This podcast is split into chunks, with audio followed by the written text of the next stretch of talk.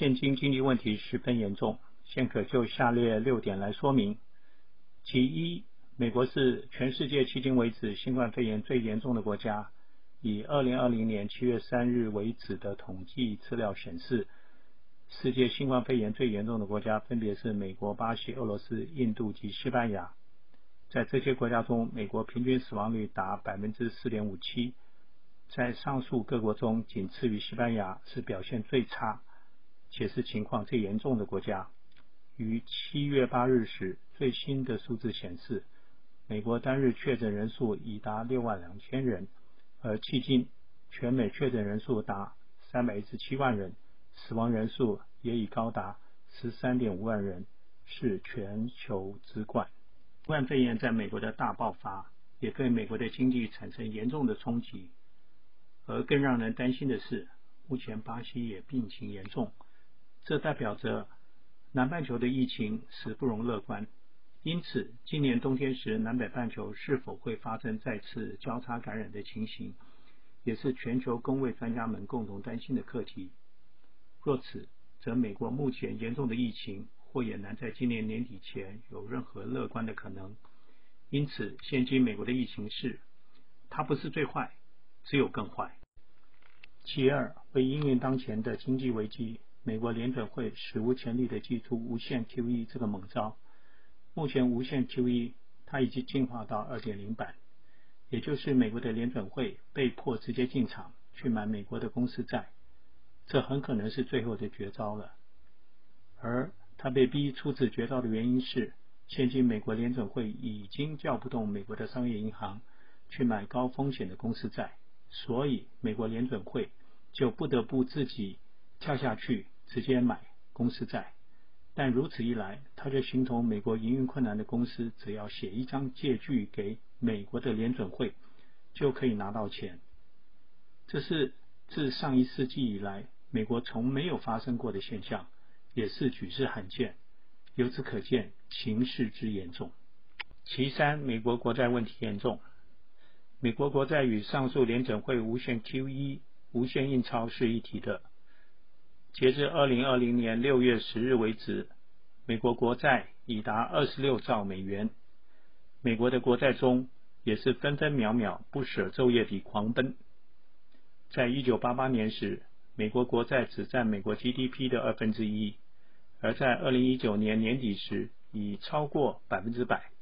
预计在二零二二年时，美国的国债占 GDP 的占比将会高达百分之一百二十三以上。目前，日本已取代中国是美债最大的持有国，而日本本身的国债于二零一八年时也高达日本 GDP 的百分之两百三十八。但与美国不同的是，日本的国债都由日本的金融机构及国民持有，而美国的国债有很大的比例是国外持有，这也必然会造成美国经济上的另一个不稳定的因素。从这张图中我们可以看到，在金融面上，随着国债的增加，它当然会美化美国的股市，但就实体面来说，美国工业指数的下降。及美国失业率的导数也都呈现下降的情形。在这张图中，我特别用失业率的导数来凸显出股市的上升与失业率情势之严峻，彼此是呈脱钩的现象。其次，这次新冠肺炎疫情对美国经济实体面的打击，它的一个重要观察指标就是美国的石油产业。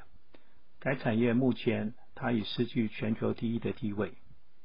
在两千零八年的全球金融海啸时，美国联准会是采有限 QE 的政策。当时，美国的银行界把大量的资金投资到页岩油产业，而能开花结果，从而造就美国在二零一七年及二零一八年时荣登世界第一产油国的宝座。但新冠肺炎的爆发，它已让航空业、旅游业及许多生产活动停止，而造成石油需求量的大幅下降，从而导致国际石油价格的崩跌。这对于生产成本较高的美国页岩油的生产业者来说，是完全没有竞争力的。故也导致许多美国油公司申请破产保护。其五，在当前疫情下，它也导致美国种族冲突问题的爆发，而这个问题也扩散到国际社会中的许多国家。种族问题的爆发，在现今各国都需要国家上下一致抗疫的情形下，对美国来说，无疑是雪上加霜。其六，在现今经济发展上，最重要的科技战的决胜战场就是五 G，而它不论是从国家重大投资来看，或是就国家新的产业链的建立来说，都是最重大的课题。但是目前客观的事实是，美国在五 G 发展的科技上是呈现出落后的现象，这在可预见的未来对美国的经济是十分不利的。我目前在五 G 上的落后情形。可从各国在五 G 专利申请数量上的占比做一个比较。根据二零一九年五月三日日经中文网的报道所示，中国大陆在五 G 专利的申请中占全部申请数的百分之三十四点零二，而美国只占百分之十三点九一。再者，若以五 G 申请的主要公司而言，由日经中文网的整理数字可以知道，中国的华为是最高的，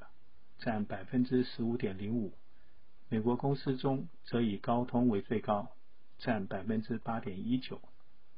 而若我们把图中的各国公司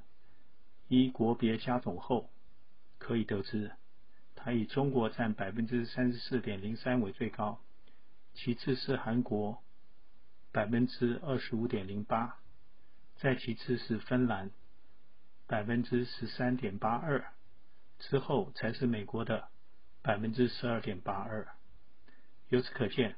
美国在五 G 技术上的发展是落后的。综上所述，当前新冠肺炎的疫情，它已经严重的冲击着美国的经济。美国无限 QE 的政策一定会有很大的后遗症。而当前，美国在高科技五 G 上的发展落后，也会让美国在经济复苏的道路上更加坎坷难行。